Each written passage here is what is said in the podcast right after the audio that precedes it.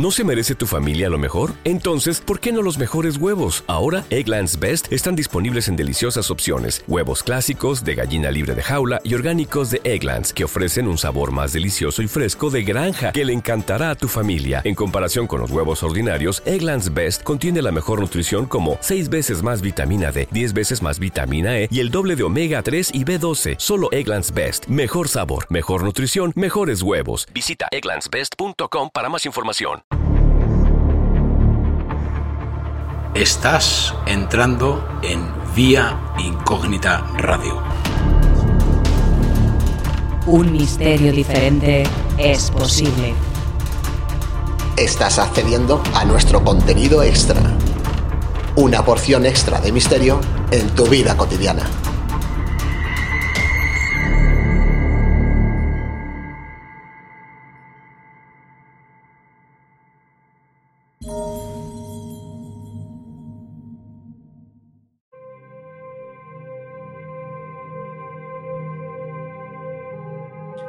En nuestro contenido extra, hablamos de la brujería leonesa. Hacía ya bastante tiempo que no nos acercábamos por la biblioteca Cervantes, y hoy hemos querido extraer un curioso artículo de Alfonso Turienzo Martínez. Seguro que en más de una ocasión, sobre todo de pequeños, hemos oído hablar de las brujas como mujeres malvadas que se comían a los niños crudos y que volaban montadas sobre una escoba, pero probablemente nunca nos hemos planteado hasta qué punto estas supersticiones pueden ser verídicas. El término brujo o bruja es un término ambiguo, ya que con él se designa tanto al curandero como al individuo que rinde culto a los poderes infernales. En muchos pueblos leoneses, sobre todo las personas mayores, recuerdan aún las habladurías y temores contra el llamado mal de ojo, que es una especie de conjuro que sirve para causar daño al prójimo, por mal de ojo se entiende comúnmente la influencia negativa que ejercen algunas personas, sobre todo las brujas. Las causas que provocan este mal son la envidia, el odio, los celos, el mal querer, la mirada intensa y el halago excesivo hacia los niños.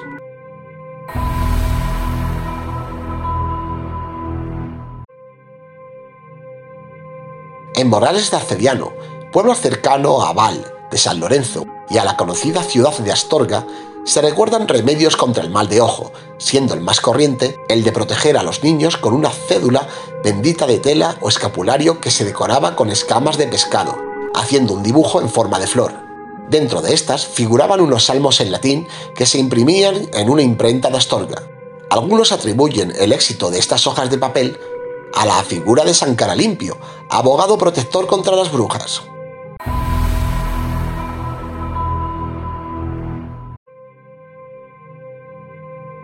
La bruja no es la única responsable del temido mal de ojo. Así, por ejemplo, en la bañeza se cree que las brujas, pero también las comadrejas, con solo mirar a los niños les pueden hacer cuanto daño quieran. Para evitarlo, cuelgan al cuello al niño la regla de San Benito y los evangelios. Contra la comadreja suelen quemar sustancias que sueltan mal olor.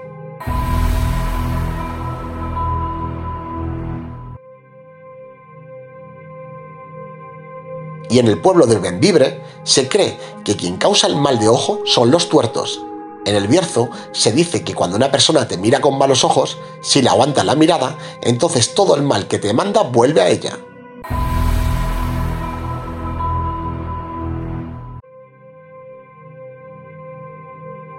El basilisco es uno de los mitos más antiguos. Se trata de un animal fabuloso que tiene el poder de matar con la mirada. En Rosales, Gordón y Valdevimbre se cree que el basilisco puede formarse a partir del pelo de una mujer si éste está arrancado con raíz. Por eso las mujeres, cuando se peinaban, hacían un manojo con los cabellos desprendidos en el peine y lo arrojaban lejos, o bien lo quemaban, para evitar que surgiese el monstruo.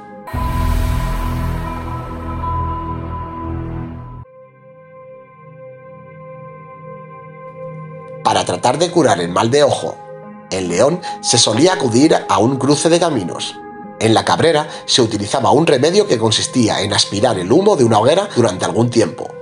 Otra forma de curación era la de llevar al niño afectado al monte, exactamente a un cruce de caminos, y allí debían esperar a que pasara un caminante. En el momento en el que alguno se acercara, la mujer que había llevado al niño decía, Hombre de buena fortuna, quítame el cuyetizo a la criatura.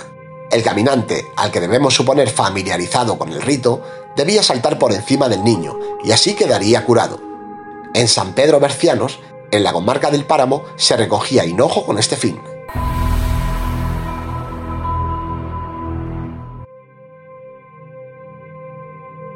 En el Bierzo, si una pareja de bueyes tenía mal de ojo, el amo se quitaba los pantalones, frotaba a los animales con ellos y después apaleaba la prenda o bien la arrojaba a lo alto de un tejado.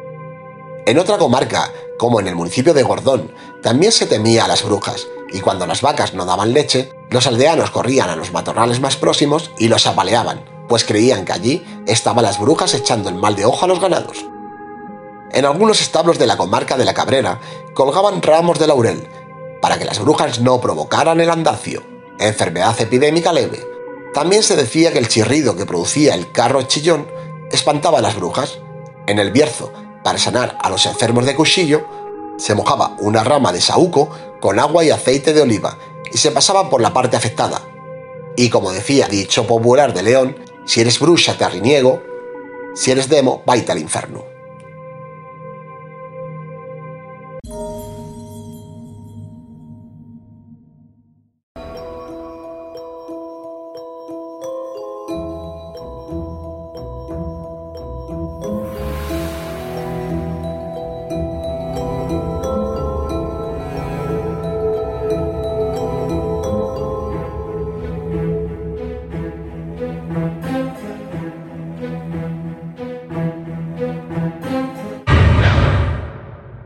Estás escuchando Vía Incógnita.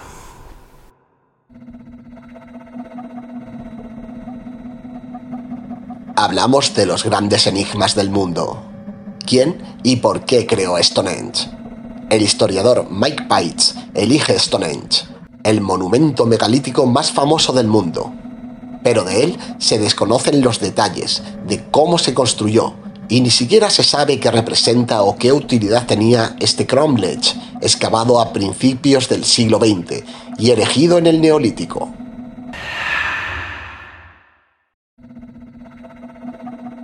¿Llegaron los romanos a China? La autora Catherine Nixey apunta al mito de la presencia de antiguos romanos en China, un grupo de soldados que, tras la derrota en la batalla de Carras en la actual Turquía en el año 53 a.C., reaparecieron después en la actual China, donde se conocen registros de mercenarios extranjeros que eran capaces de formar con sus escudos al estilo de los romanos. ¿Dónde está la tumba de Cleopatra? Dicen los expertos como Joy Letchweline que su hallazgo ensombrecería al de la tumba de Tutankamón el destino final de la reina Cleopatra es uno de los misterios más grandes de la arqueología. Alejandría es el punto a donde se centran todas las miradas, pero aún nadie ha logrado encontrar la tumba de la reina que conquistó a Julio César. ¿Qué era la sirena de Fiji? En la década de 1820, un marino estadounidense comprobó en Japón el cuerpo momificado de una supuesta sirena. Veinte años después, lo vendió a un museo de Boston y fue bautizada como la sirena de Fiji. Era una especie de monstruo, mitad pez, mitad mono. Un biólogo fue incapaz de determinar que se tratara de un fraude. Por desgracia, en el año 1860, desapareció tras un incendio. ¿Quién conspiró contra Ana Bolena. La figura de Ana Bolena es una de las más atractivas de la historia de Inglaterra. Fue la mujer por la cual Enrique VIII decidió romper con Roma e iniciar la iglesia anglicana. Pero tras no poder darle al rey un hijo, entró en desgracia y acabó siendo decapitada en la Torre de Londres. Todavía hoy, no se sabe quién conspiró en la corte para su caída en la desgracia, y es la pregunta que se hace la historiadora Tracy Borman. ¿Por qué desapareció 10 días Agatha Christie? La reina de las novelas de misterio protagonizó ella misma su propio misterio. Agatha Christie desapareció el 3 de diciembre del año 1926 y durante 10 días no se supo absolutamente nada de ella. Fue hallada con amnesia, pero aún hoy como se pregunta Dominic Sandbrook, Muchos creen que ella misma orquestó su desaparición. Otro misterio es el motivo. Un colapso nervioso o un grave enfrentamiento con su marido son las hipótesis. Ella murió sin decir nada al respecto. ¿Qué pasó con la novena legión romana? Otro misterio romano es la desaparición de la novena legión. Objetos de libros y películas, el historiador Miles Russell recuerda cómo la legión novena hispana desapareció por completo de la faz de la tierra. Se habla de la frontera entre Inglaterra y Escocia, de los Países Bajos o de la actual Turquía, pero nadie sabe dónde ni cómo desapareció una legión entera del ejército más poderoso del mundo en su época. Se cree que fue tras alguna humillante derrota que los romanos no quisieron dejar constancia.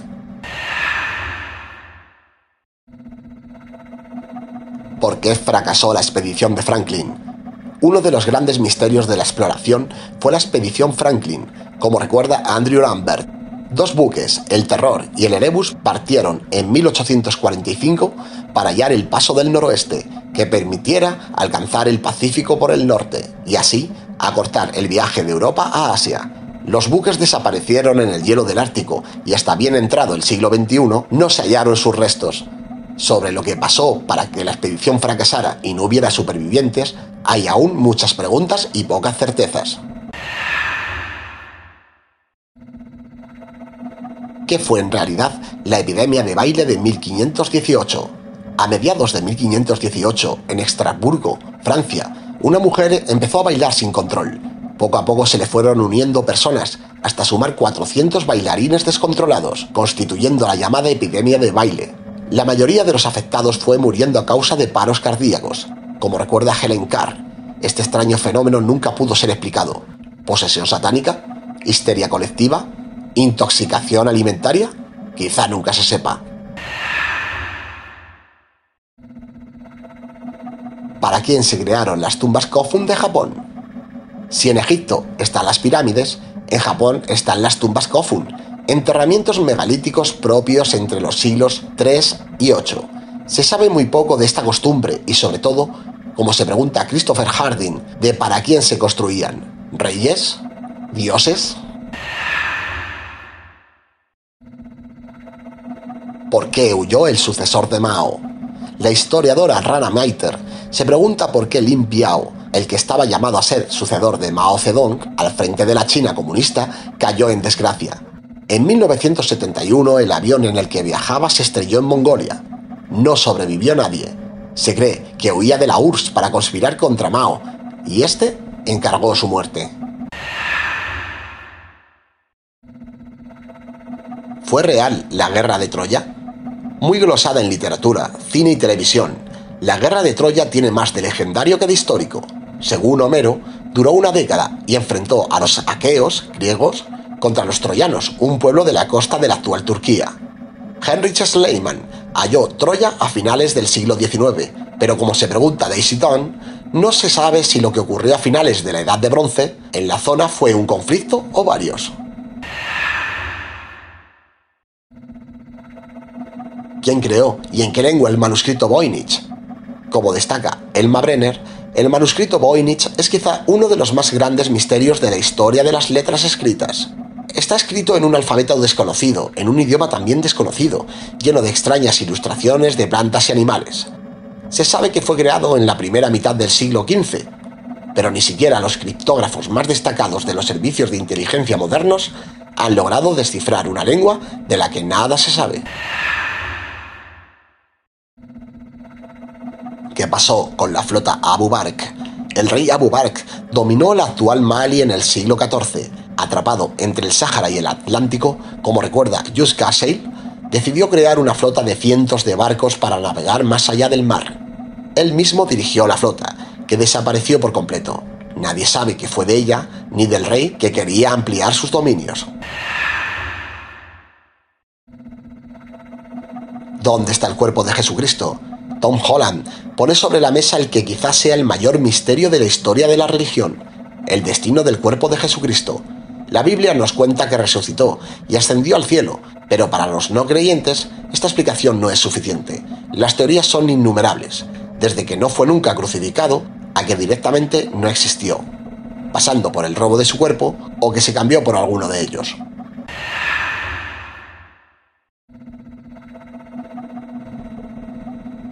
¿Cómo desapareció Amelia Earhart?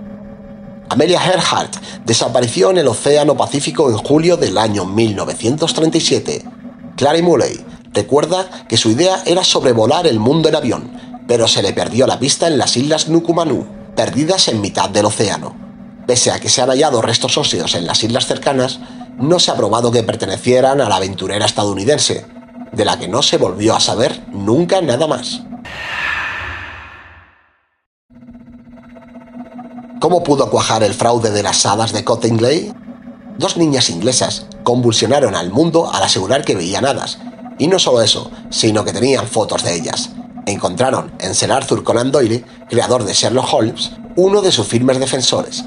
Pronto se supo que era todo un fraude, pero Richard Sook se pregunta cómo fue posible que tanta gente, incluido Conan Doyle, se tragaran algo tan burdo. ¿Mató Ricardo III a su antecesor y a su hermano? Otro aspecto oscuro de la historia de Inglaterra fue el ascenso al trono de Ricardo III. Recuerda Nathan Hamming. Su antecesor, Eduardo V, y el hermano de este, Ricardo, desaparecieron cuando tenían 12 y 9 años. Siempre se dijo que fue Ricardo III quien ordenó su muerte en la Torre de Londres para acceder al trono. Pero la historia tiene muchas lagunas, como por ejemplo el destino de sus cuerpos, Hoy se cree que todo fue un ardiz propagandístico de Enrique VII para desacreditar a su rival, que murió en la batalla de Bochport y puso fin a la dinastía Plantagenet. ¿Y cómo desapareció la colonia Roanoke? En 1585, un grupo de colonos ingleses fundó en la actual Virginia Occidental la colonia de Roanoke, que llegó a tener una población de más de un centenar de personas. Como recuerda Malcolm Gaskill, Dos años después, otros marinos llegaron a la colonia, pero no quedaba ni rastro de ella. ¿Fueron los indígenas? ¿Alguna epidemia? ¿Animales salvajes? ¿Intentaron volver a Inglaterra y quizá naufragaron? Quizá nunca se sepa. Y ahora me vais a permitir despedirme. Aquí, en la mesa de vía incógnita, nos seguimos preguntando, indagando e investigando si algún día alguno de estos misterios tendrá solución.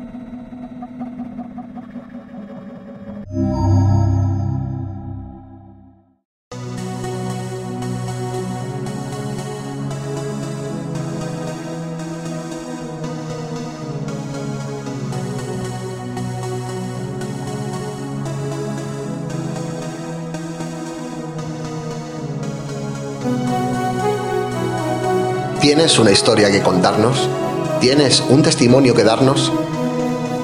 ¿Quieres participar en el programa? ¿Contribuir con ideas o colaboraciones? Puedes ponerte en contacto con nosotros a través de la plataforma iVoox y dejarnos tus comentarios.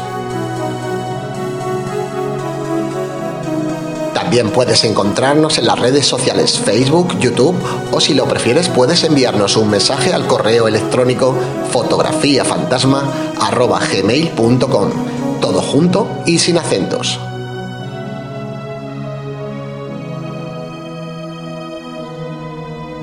Acompáñanos a descubrir viejos y nuevos misterios